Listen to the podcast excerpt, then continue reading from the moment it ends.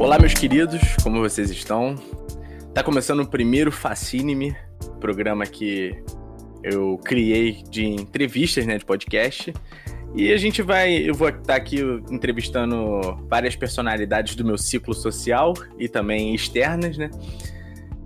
Bom, tô começando o Fascine-me e para dar a luz a esse programa, ninguém melhor do que quem me deu a luz, né, para começar.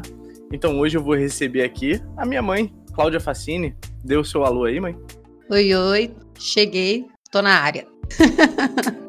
muito, muito bom, muito bom. Bom, mãe, queria saber, primeira vez no podcast? Sim. Hum, como é que tá? Tá animada? Como é que você tá? Tá nervosa? Não, tô tranquila. Eu tô só aguardando pra saber o que, que você quer saber. tá, beleza.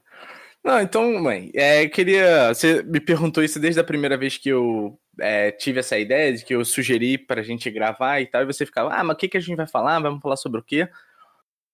Assunto não falta, a gente pode até falar um assunto só durante o programa todo, mas eu queria saber de você, quando eu te chamei para gravar, qual foi a primeira coisa que passou pela sua cabeça que você contaria aqui?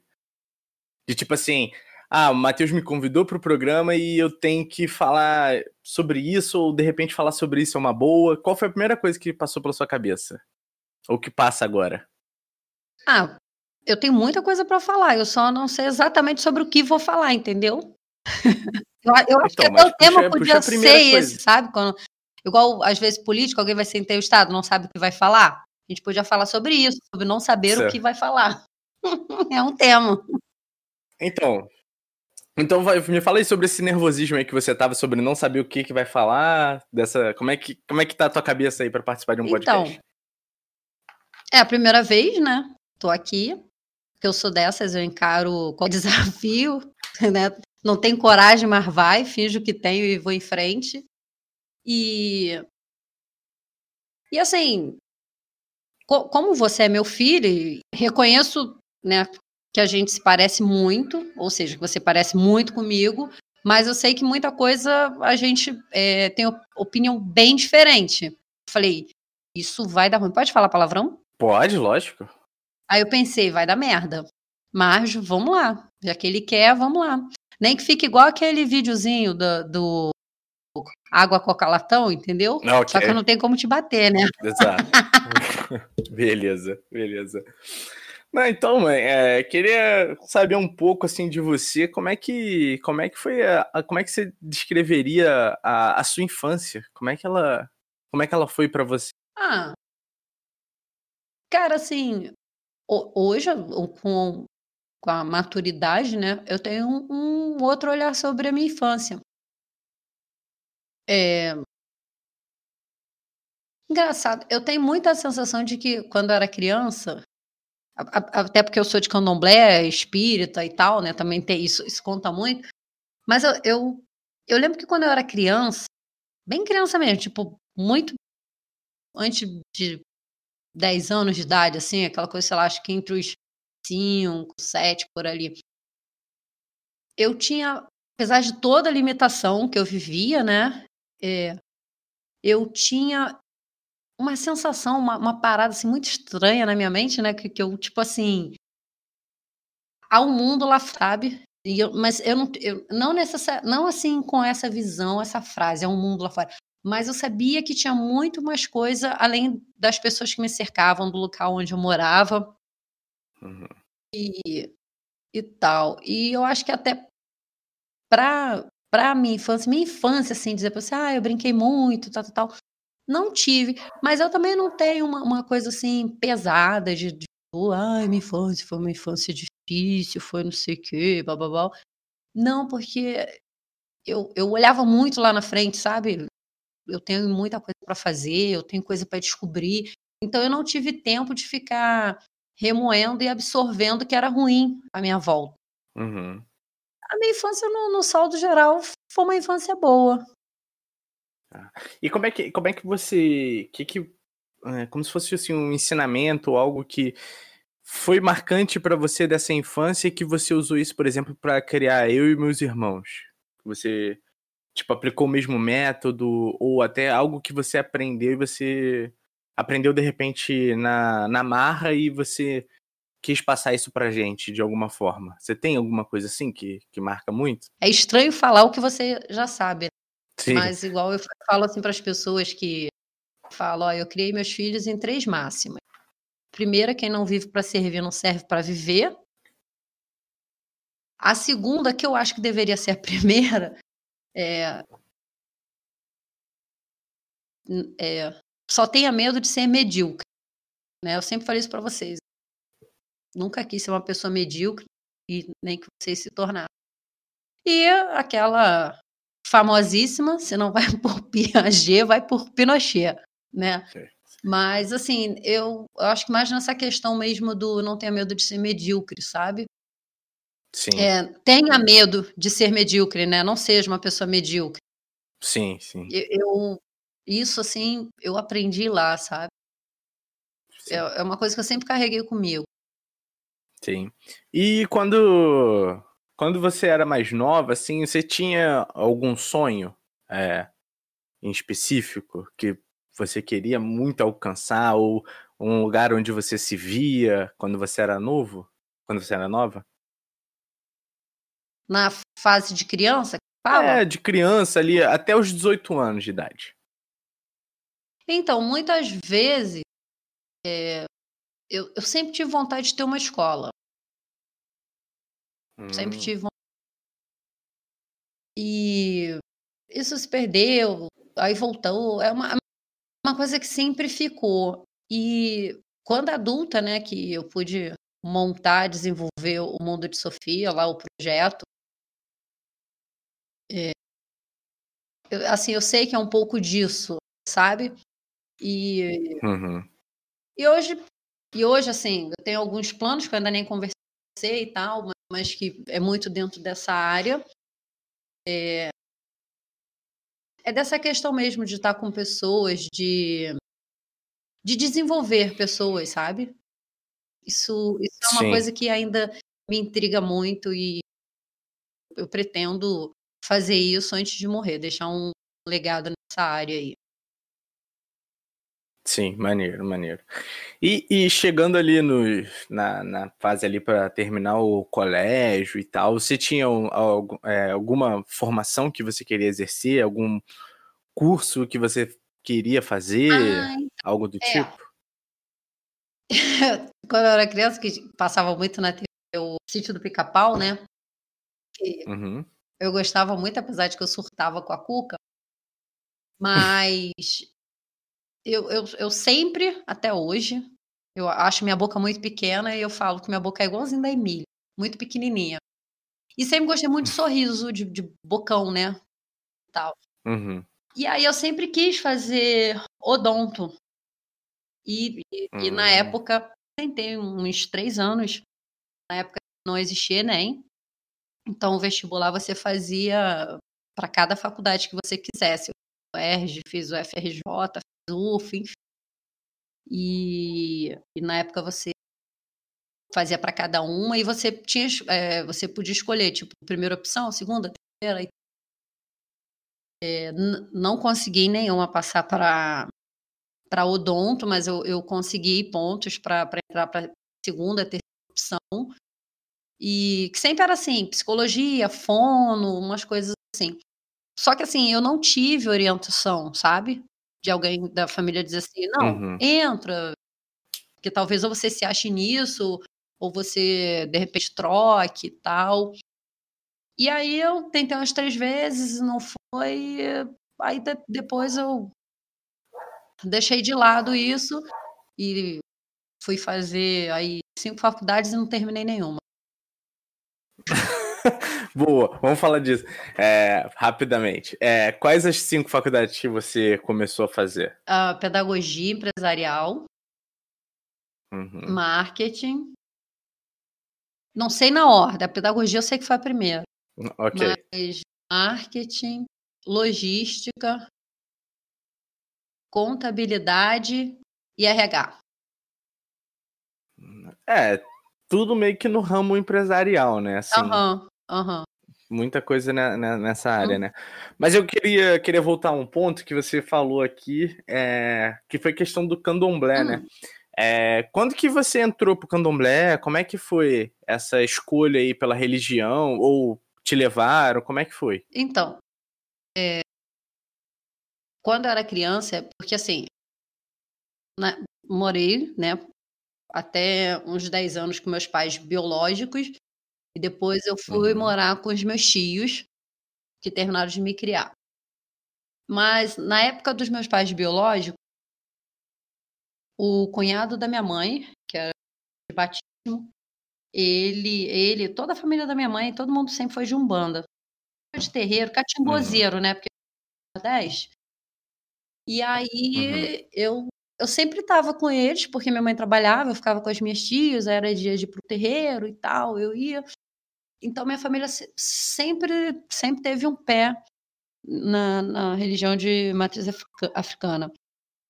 E aí eu sempre fiquei ali e tal, aí depois fui morar com os meus tios, e aí já pegada dos facinhos, aquela coisa mais italiana, mais católica e tal. Cheguei a, a me formar, né, fazer catequista, né? Bom também. Uhum. E mas assim, sempre que eu podia eu dava uma escapada.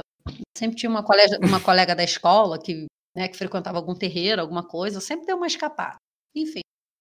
Ah, então, então, então você já gostava, sim, né? Tipo, seus filhos te levavam, você convivia, mas você sim, gostava. Sim. E na ah, okay. época que é, eu frequentava lá o da minha família, aí depois que eu casei e tal, né, já era maior de idade, eu até voltei a frequentar o da minha família. Só que uhum. o, o meu tio, que, que era o responsável pelo e assim, desde pequena, ele sempre me, me colocou por dentro de tudo e tal, mas eu nunca me iniciava. Minhas primas se iniciando, e a família toda e tal, e aquele bafafá, porque ela não, porque não sei o quê. E ele sempre falava, ela não vou mexer nela porque aqui não é o lugar dela. E ele, aí ele que me levou para alguns jogos de búzios, né, que isso já o pessoal de Assembleia. Aí eu fui meio postergando essa entrada de Assembleia. E aí eu conheci hoje, que é o meu irmão de santo, Alex, que aí eu, eu conheci que a mãe de santo dele, uhum. Lenira, que me iniciou no candomblé, e daí aí já vão quase 10 anos feita dentro sim, da religião sim. mesmo. Sim, maneiro, maneiro. Queria saber exatamente isso. E como é que é para você hoje em dia, né? A Marcela tá nesse, nessa religião, né? Eu e o Daniel a gente não seguiu, uhum. mas como é que é tá você acompanhando, indo com a Marcela e não só tipo levando, mas ela buscando também isso. Como é que é para você? Então, eu não sei exatamente porque eu, eu nunca quis levar você. Eu, eu achava muito assim que vocês, não, vocês têm que descobrir o caminho de vocês e tal. Eu optei uhum. muito por isso. Mas uma vez eu conversando isso com uma amiga minha, aí ela até falou assim, é, eu discordo. E hum. o responsável está numa religião, ele acredita nisso, esse é o melhor, então deveria estar com os filhos lá. Eu pensei sobre isso, vou na minha teoria. Eu falei assim, não, chegar a hora dele, tal. Uma vez até o Daniel, sempre usado, com uhum. ele, aí, ele, eu vou ser crente. Aí eu Aí eu botei a, a, o dedo na cara dele e falei: Você pode ser crente, agora onde é que você for, a Bíblia embaixo do braço e fique andando com ela. Não vem querer ser crente só para me afrontar, não, porque senão eu dou com a Bíblia em você. Mas. E aí a Marcela começou a querer ir e tal. E aí vocês já estavam maiores. E aí eu comecei levá-la e, e, realmente ela se achou lá. Uhum. Eu acho legal, assim, até porque, por exemplo, como eu posterguei muito, é, é, é estranho, porque tem toda uma hierarquia. Da, Sim. E aí é o que eu digo assim, hoje que meio eu correr contra o tempo, até biologicamente falando, eu não tenho muito tempo.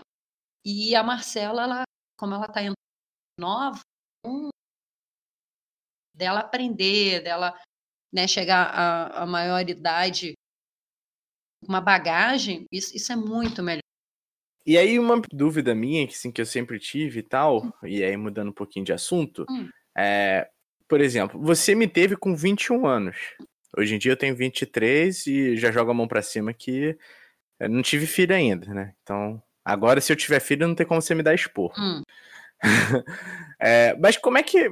21 anos é uma idade nova, assim, né? Maior de idade, mas é relativamente nova. Mas como é que foi para você saber que você estava grávida, é, ter um filho com 21 anos? Como é que foi para então, você? Na verdade, eu quis ser mãe, não, não foi. Não, não oh. fator surpresa. Certo. Até porque é, seu pai é bem que eu, estava quase perto dos 30, e eu sempre falei, e eu acho que agora quando o pessoal fala, ah, essa geração mimimi e tal, eu acho um pouco disso, porque antigamente crianças que eram criadas por voz, e agora você tem muita, muita criança criada por pais maduros, sabe? Depois dos 30 e uhum. tal. E aí tem toda aquela coisa de tratar igual vó, vó sabe? E aí eu, eu não queria Sim. muito isso, até porque a minha diferença de idade para os meus irmãos biológicos é muito grande. Então, na verdade, eu nunca tive irmão na minha idade. Tanto é que na, no, nos fascines eu sou a última neta, né?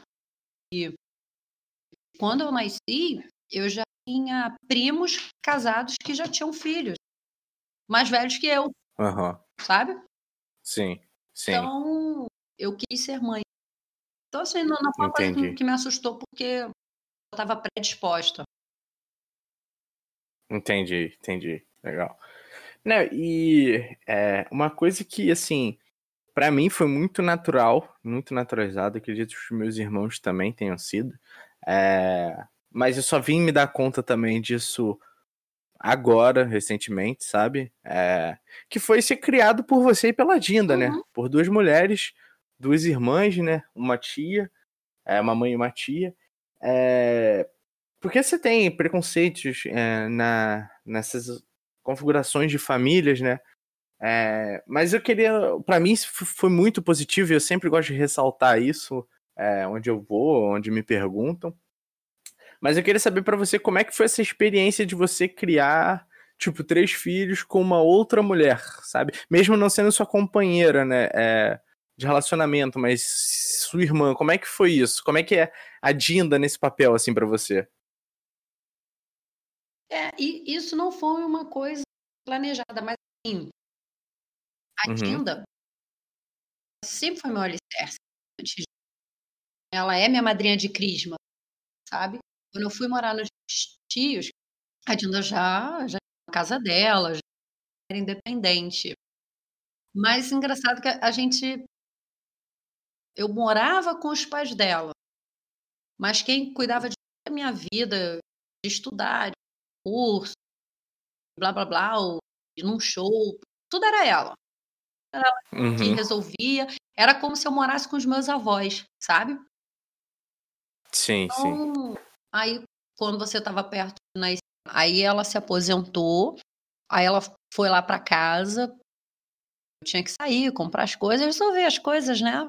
Da maternidade em si, e ela que batia a perna comigo e tal.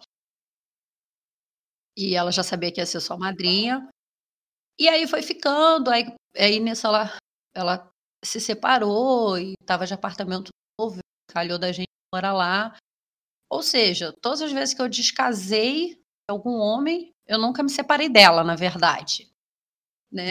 É. e aí, enfim, foi, foi, foi uma coisa assim que aconteceu muito naturalmente, né? Aí eu sempre trabalhando, ela já aposentada, então era aquele esquema né, dela ficar com vocês, trabalhar. Isso também uhum. foi uma forma. Ela se ocupou com isso, gente sempre se dedicou a gente. Mas aconteceu Sim. natural. Foi uma coisa assim. Ah, a gente planejou, que a gente. Aconteceu.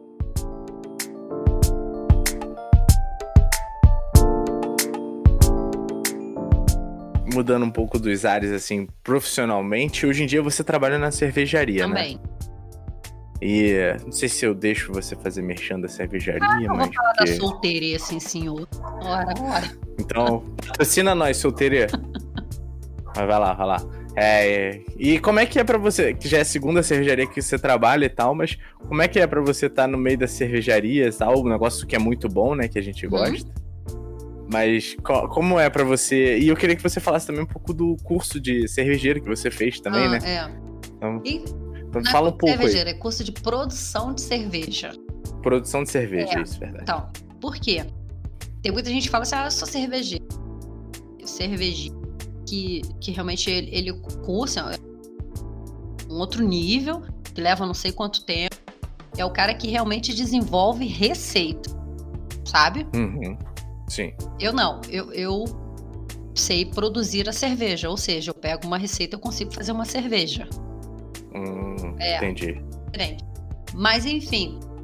É, lá na cervejaria eu trabalho com a parte burocrática. É, outro dia até um dos donos o que, que faz aqui? Eu falei, não, deixa eu te contar o que, que eu não faço.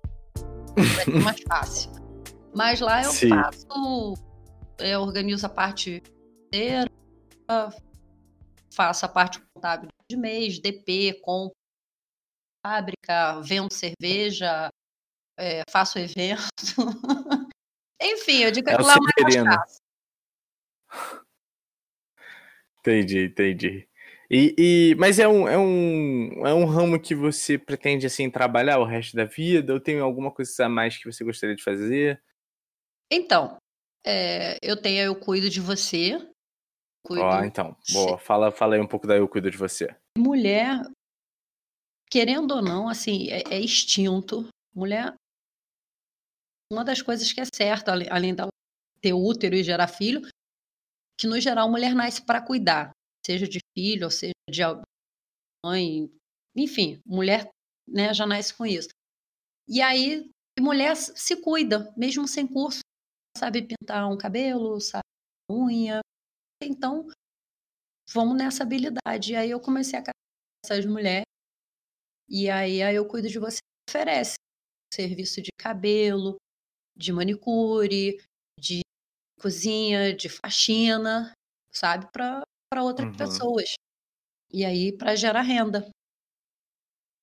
Muita Entendi. gente fala, ah, é uma ONG, é uma. Ah, é um, o seu projeto. Não, gente. Isso é uma empresa que gera renda. Elas precisam. Então, eu faço essa ponte, eu ofereço o serviço, elas executam, recebem por isso, sabe? E, uhum. e a Roberta, que é uma amiga que gosta muito, ela fazia psicologia, agora está fazendo RH. A Roberta faz essa parte de a gente vai desenvolver, ela vai para de, de RH, de fazer treinamentos e tal, porque a questão não é só gerar renda, elas terem um dinheiro. Uma vez que a gente se encontra e, e tal, elas precisam descobrir a força que elas têm. Uhum. E aí, aí eu cuido de você, vai por aí. Que ela começou, na verdade, falando, por, por uma cooperativa, um sistema ativismo, que eu acredito muito nisso, né? Uhum. Mas por outros problemas a gente não deu para continuar cooperativo. Exige muita gente envolvida para pensar, para assinar, é uma parte burocrática que para o tipo de serviço não dá para pensar muito. Então uhum. a gente teve que mudar, mudar o sistema. E eu lembro que numa das vezes sempre falei, né? Eu falei, não, eu quero que as mulheres hoje estejam aqui fazendo isso, mas que isso seja só a ponte, que elas vá fazer o que elas querem. Nisso. E, e o, o, sistema de cooperativismo, ele, ele, quer muito que a pessoa fique ali. Tal. Uhum. Mas, no geral, eu, eu gosto da ideia, mas ela ainda precisa ser muito melhorado, esse sistema. Porque eu acho que ninguém nasceu para ficar ali o mesmo o tempo todo. Você vê que até a árvore, ela tá fincada no chão, mas ela tenta sair do lugar, ela vai, os galhos vão, vão, vão crescendo, vão, vão saindo. Nenhuma árvore está ali. Galho é na mesma proporção da, da raiz. A raiz que vai acompanhando o galho conforme ele vai ele vai se afastando do tronco. E a gente também. Caralho, que bonito. É, eu sou de Ossan. E, e mãe, e aí uma, uma pergunta que, assim, que... Eu tenho curiosidade mesmo, mas eu, eu gosto de fazer essa pergunta, tem essa pergunta. Se você tivesse... Tem alguém, todo mundo tem uma pessoa que é como se fosse um mentor, uma inspiração. E aí é muito... Acho que sim, é, fica muito em aberto falar, ah, é um, um famoso, é uma pessoa mas tem uma pessoa próxima de você, uma pessoa que você conheceu e tal, e assim, que é, sua é o seu mentor ou foi uma inspiração para você. E você tem essa pessoa? Quem seria essa pessoa para você? Eu tenho uma porção, porque isso é muito de cada fase da vida, sabe? Uhum. Eu vou te dizer assim, tipo, quando eu era. É, tinha a Dona Bela dela era Cristolinda de Jesus. Ela hum. já, era, é, ela já era uma senhora e tal.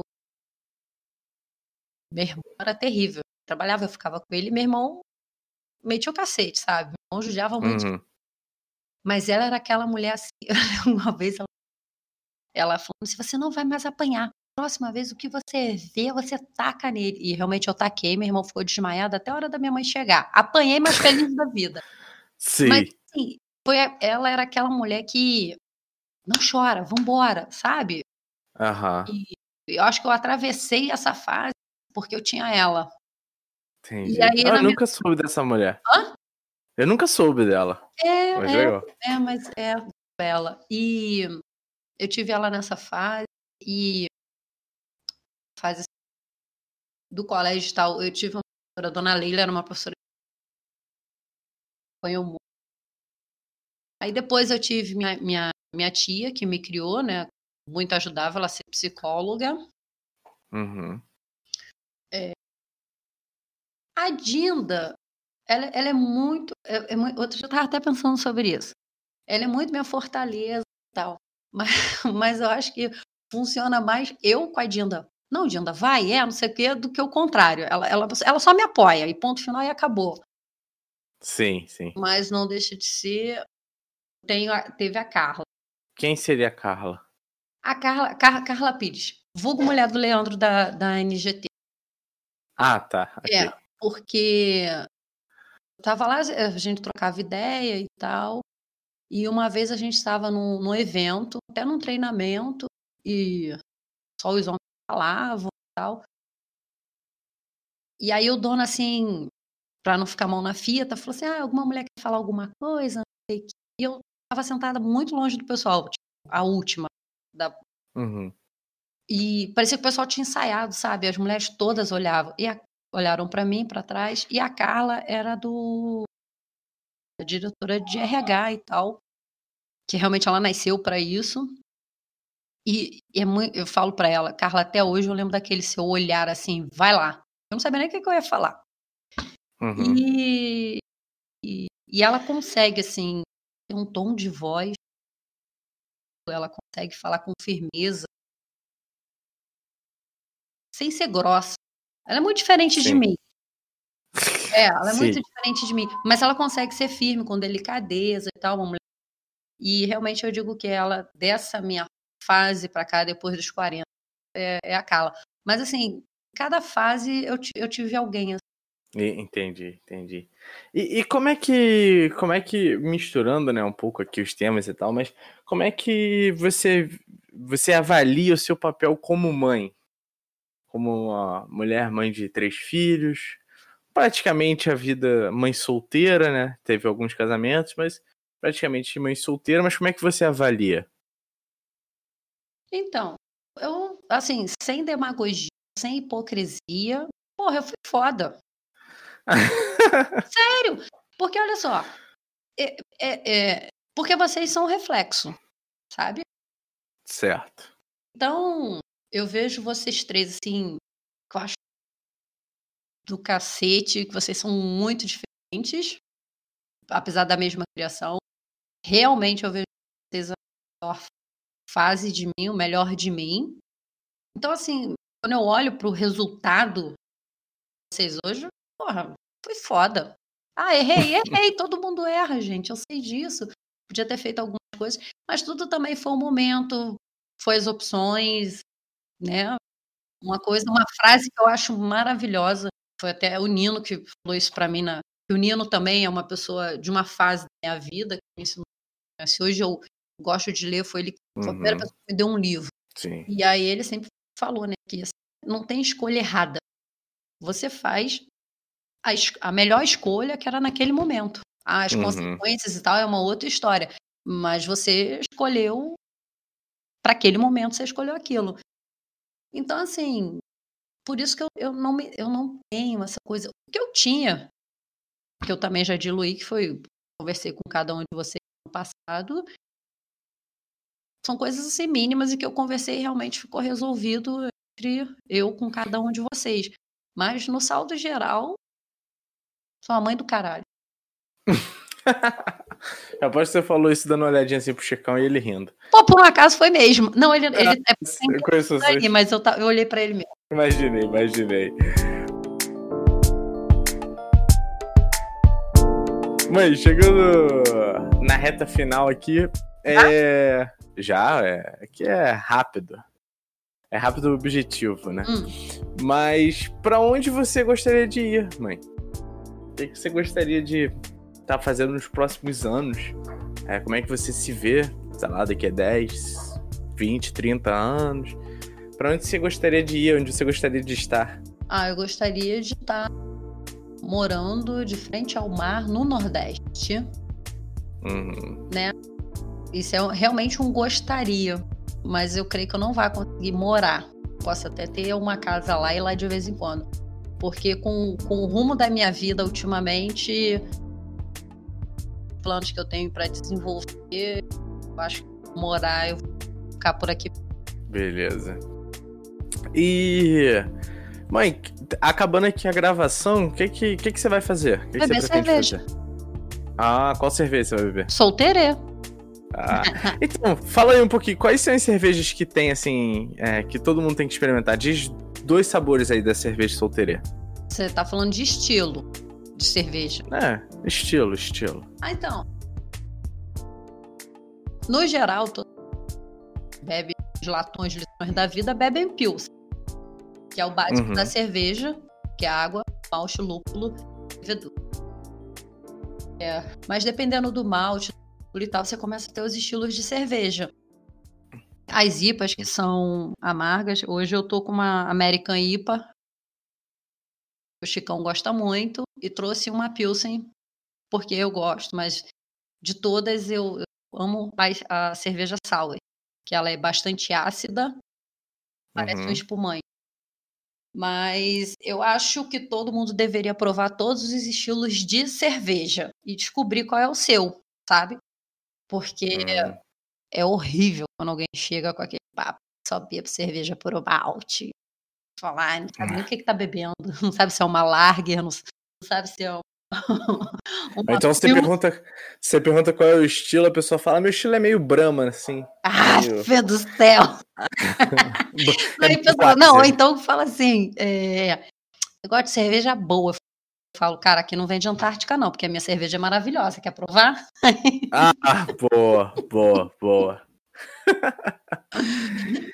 É, não, eu gosto muito da Islandunk. Que é uma falar- É que é uma Potter. É, eu sempre falo dela, eu gosto muito dela, mas assim, todos os estilos da solteirê são muito bons. Solteirê patrocina a gente. São muito, são maravilhosos. E quem quiser conhecer a solteirê, tem o Instagram dela, não é? Que é o arroba Cervejaria Solteirê, solteirê. Sou de alma. sou de Sol- alma, exatamente.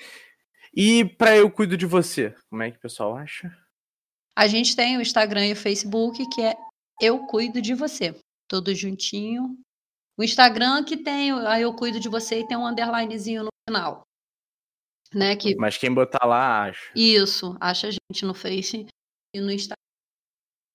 Maravilhoso, mãe. E aqui a última perguntinha pra gente encerrar aqui. É... Quem você indicaria, quem você gostaria de ver aqui no Fascine-me? Mas tem que ser uma pessoa que você possa fazer a ponte. Não pode também vir aqui com. Ah, entrevista aí o.